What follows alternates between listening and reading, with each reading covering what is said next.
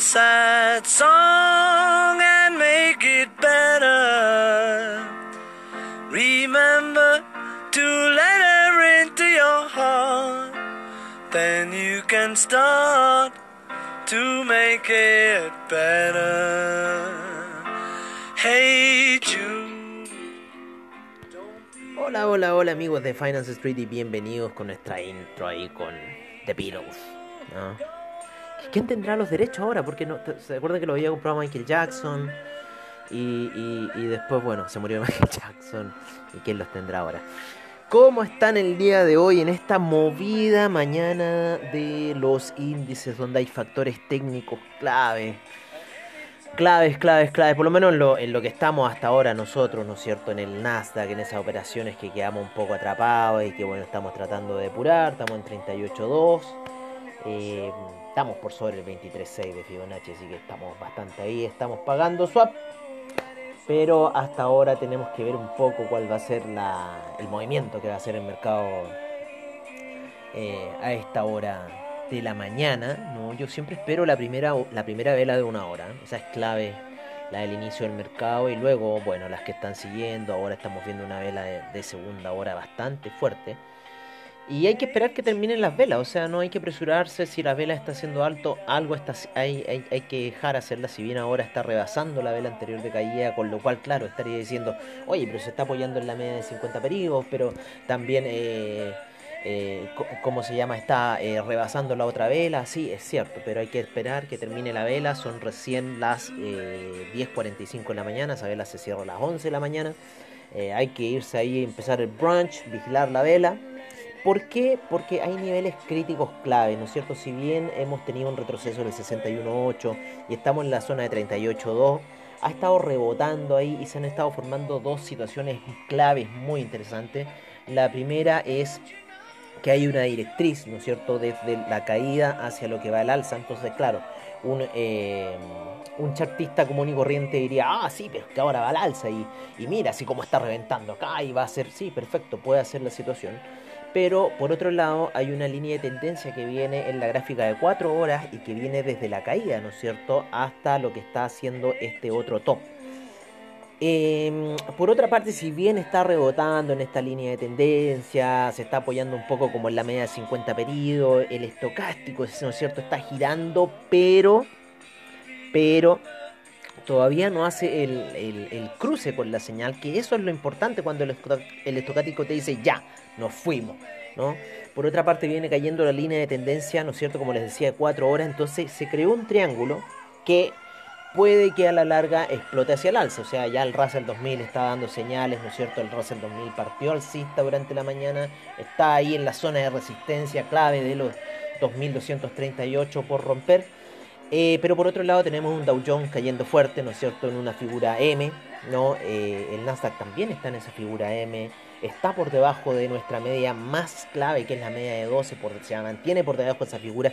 Entonces la presión bajista aún está y puede perfectamente la mecha atravesar la, la, la media móvil, pero no quiere ser un indicativo de que esto va a salir.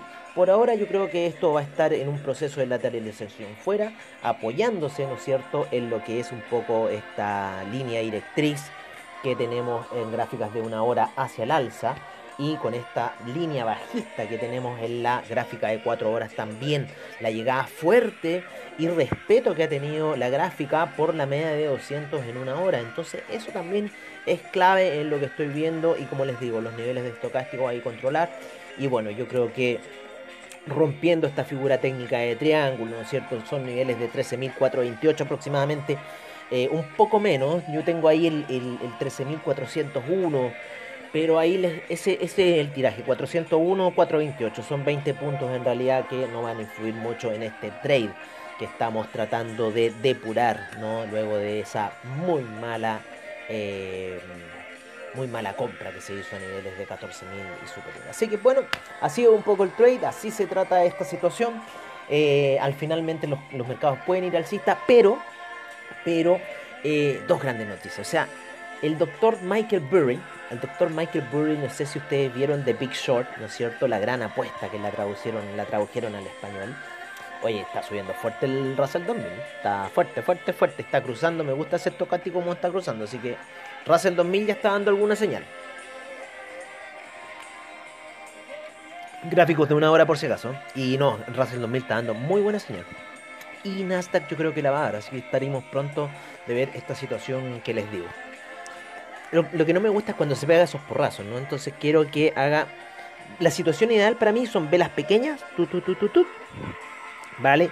Y luego esas velas pequeñas tienen ese rompimiento fuerte. Ahora, a la hora del Nasdaq tenemos siempre velas grandes, entonces bueno, ahí la decisión la toman ustedes, dibujen las figuras técnicas que tengan, las que yo les comento quizás traten de interpretar, y todo eso. Bueno, el doctor Michael Burry está put en opciones, ¿no? En contra de Tesla, como más de 500 millones en contra de Tesla. Así que fuerte, fuerte lo de Michael Burry fuerte lo de Michael Berry, porque si vemos nosotros el market cap de Tesla, que les recomiendo la, página 8 market cap, 8marketcap.com, van a ver que Tesla se encuentra en el eh, lugar número 13 con una capitalización de, eh, de, ¿cómo se llama?, de mercado de 565 billones de dólares. Así que bueno, Michael Berry está apostando un yo diría un 1%, por ahí, un 10% de esta situación. No, un, 1% en contra, ¿no cierto?, de Tesla, el Dr. Berry. Por ahora la vela del Nasdaq subiendo bastante fuerte, bastante fuerte, casi 100 puntos que ha ganado en una hora. Pero como les digo, todavía no se cierra esta vela. Eh, le quedan 10 minutos, pero ya por lo menos parece que va a cerrar fuerte. Voy a cambiar una gráfica de 15 minutos para ver pero como les digo, estamos atrapados en esas resistencias. Claro, en 15 minutos hizo ahí una vela bonita de salida. Eh, quizás podemos estar viendo estos procesos, ¿no es cierto?, ya de alza. Eh, pero estoy preocupado también por un poco la media, la media de 12, eh, de 12 periodos en gráficos diarios. Clave.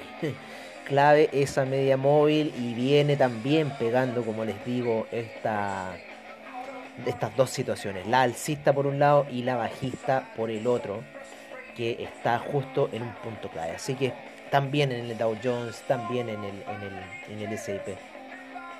Pero bueno, Michael Berry está apostando en contra de Tesla, 500 millones de dólares aproximadamente. Es lo que estaba allá ahí en el mercado dando vuelta. Eh, y bueno, Michael Berry eh, con la película ya quedó demostrado en cierta forma. O sea, que en, cierta forma él puede producir, predecir macro tendencias eh, con una exactitud bastante fuerte. Sí, de hecho, bueno, los que lo siguieron después eh, en, la película, si ustedes ven la película, el que genera la idea es Michael Burry. Y después, ¿no es cierto?, viene Jared Bennett, ¿no es cierto?, a, a, seguir como la idea y a tratar de vender más la idea a otros inversionistas.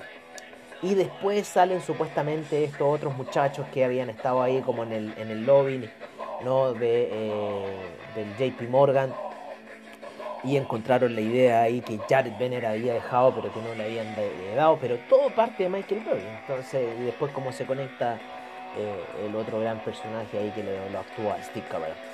Así que bueno, así están un poco los mercados a esta hora de la mañana. Vamos a ir a ver el duro, vamos a ir a decir las cifras duras con un Dow Jones con un menos 0,13% a esta hora de la mañana. El SIP un 0,08%, el Nasdaq subiendo fuerte 0,73% y el Russell 2000 un 0,70%. El VIX ya está cayendo un menos 1,93%, así que esto en cierta forma también empieza ya a generar como una señal de lo que puede venir ya que estuvo alto hace en la mañana, estuvo con un 2% eh, por ciento arriba el eh, VIX.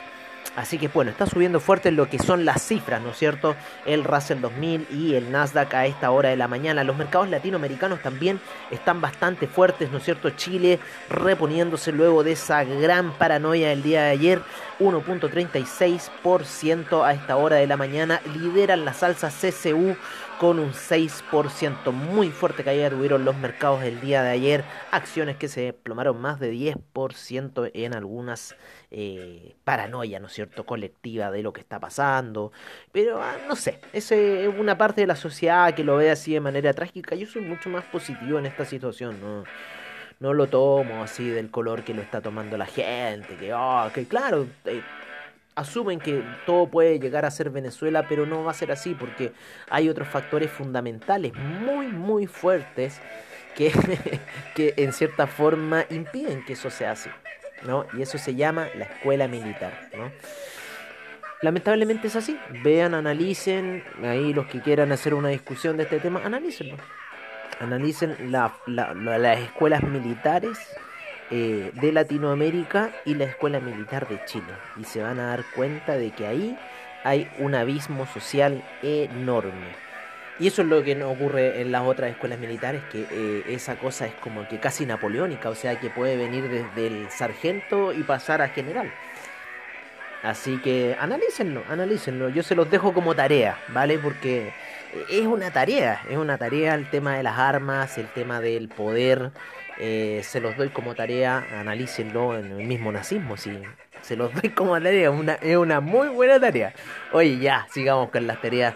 Con el IPSA con un 1.26% de alza, el Merval 0.36%, el Bovespa menos 0.29%, el Colcap con un 2%.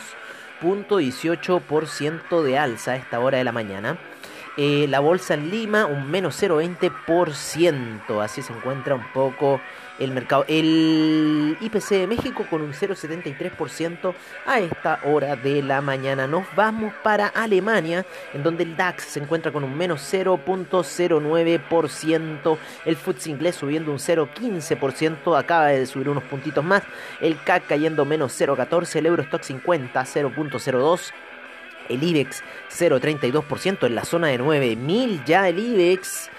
Eh, la bolsa de Milán 0.04%, la bolsa suiza un 0.01%, la bolsa austríaca 0.49%. ¿Cómo en estado la situación? La bolsa de Tel Aviv subiendo 1.21%, el Nikkei se mandó una gran alza durante la noche un 2.09%, la bolsa de Nueva Zelanda 0.60%, la no, perdón, la de Australia 0.60%, la de Nueva Zelanda menos 0.10%.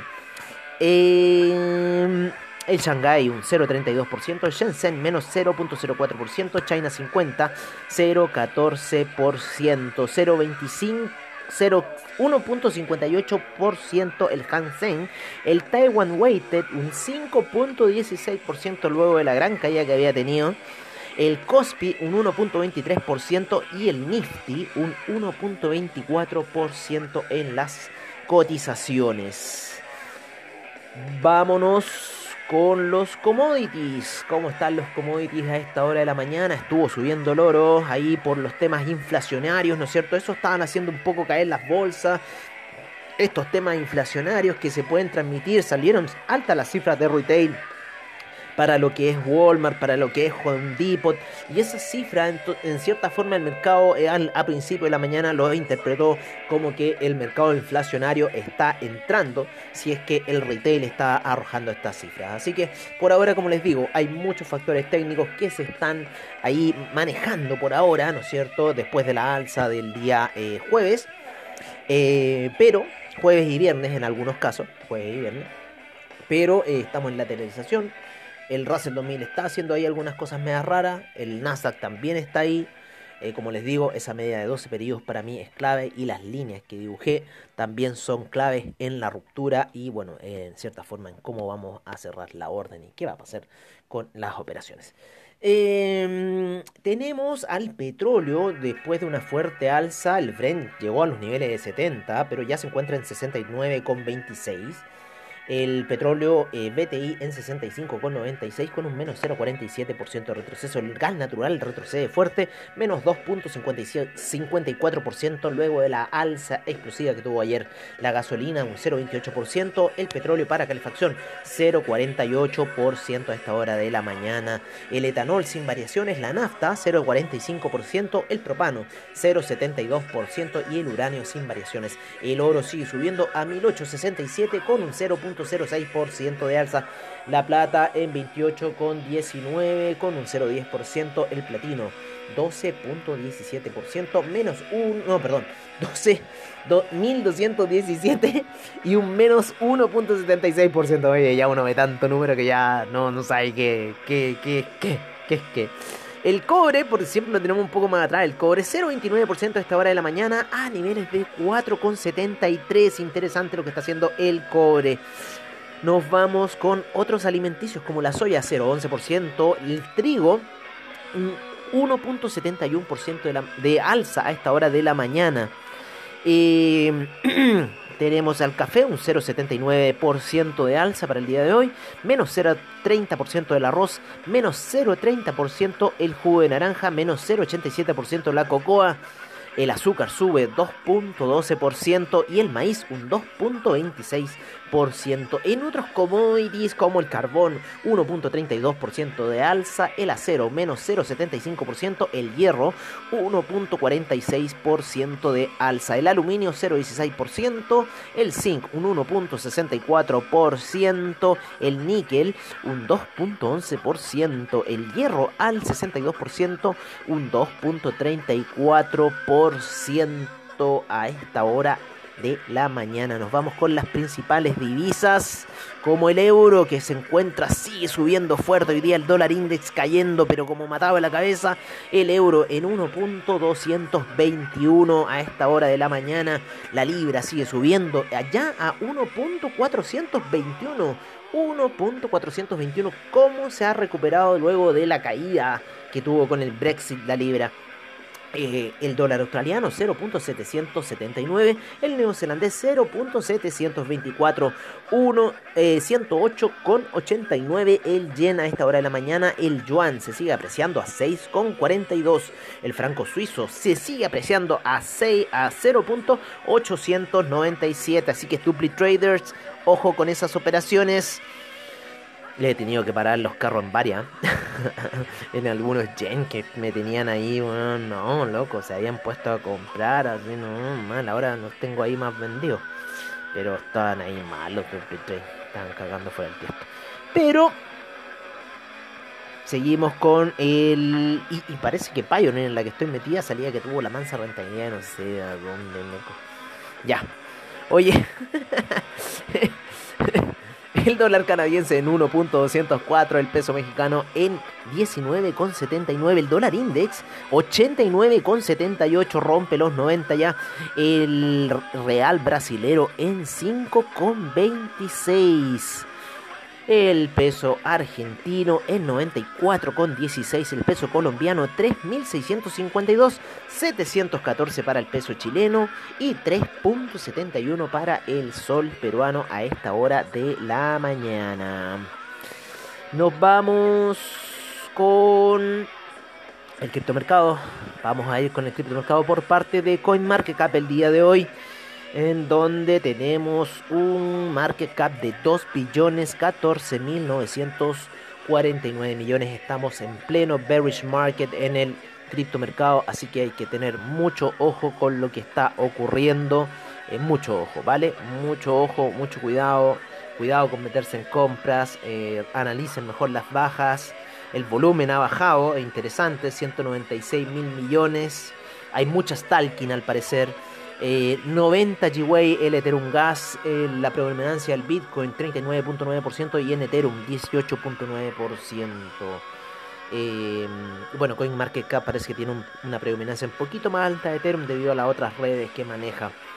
en primer lugar, el Bitcoin 43.039 a esta hora de la mañana. El Ethereum sigue cayendo. Recuerden, bajo los 4.000 el Ethereum Gas es bajo. 3.292 el Ethereum, el Binance Coin en 501,29. Fuerte porrazo el Binance Coin, el Cardano en 2 dólares. Dogecoin en 0.477. El Tether en 1 dólar. Ripple en 1.55.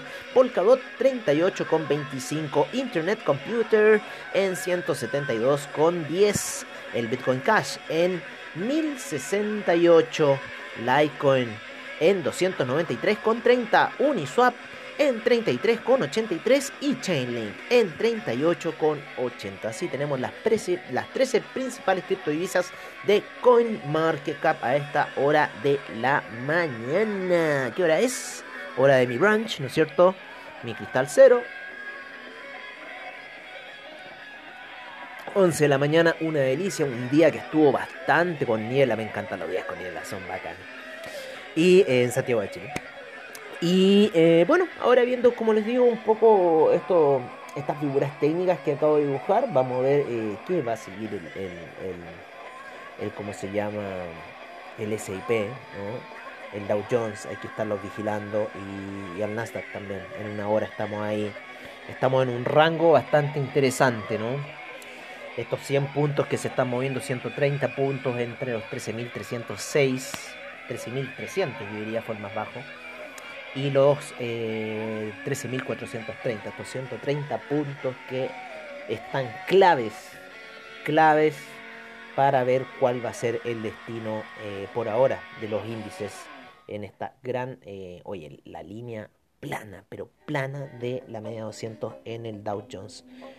Y eh, en cierta forma como viene pegando fuerte en la en el Nasdaq y en el y en el cómo se llama y en el SIP.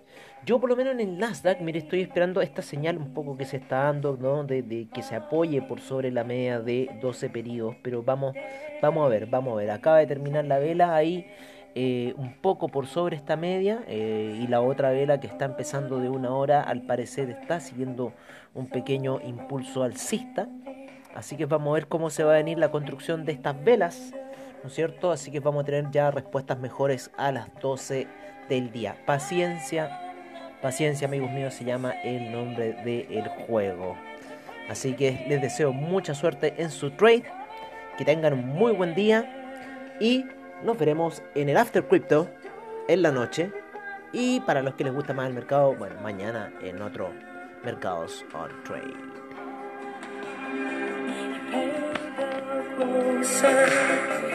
fix the toaster, you kiss the host goodbye.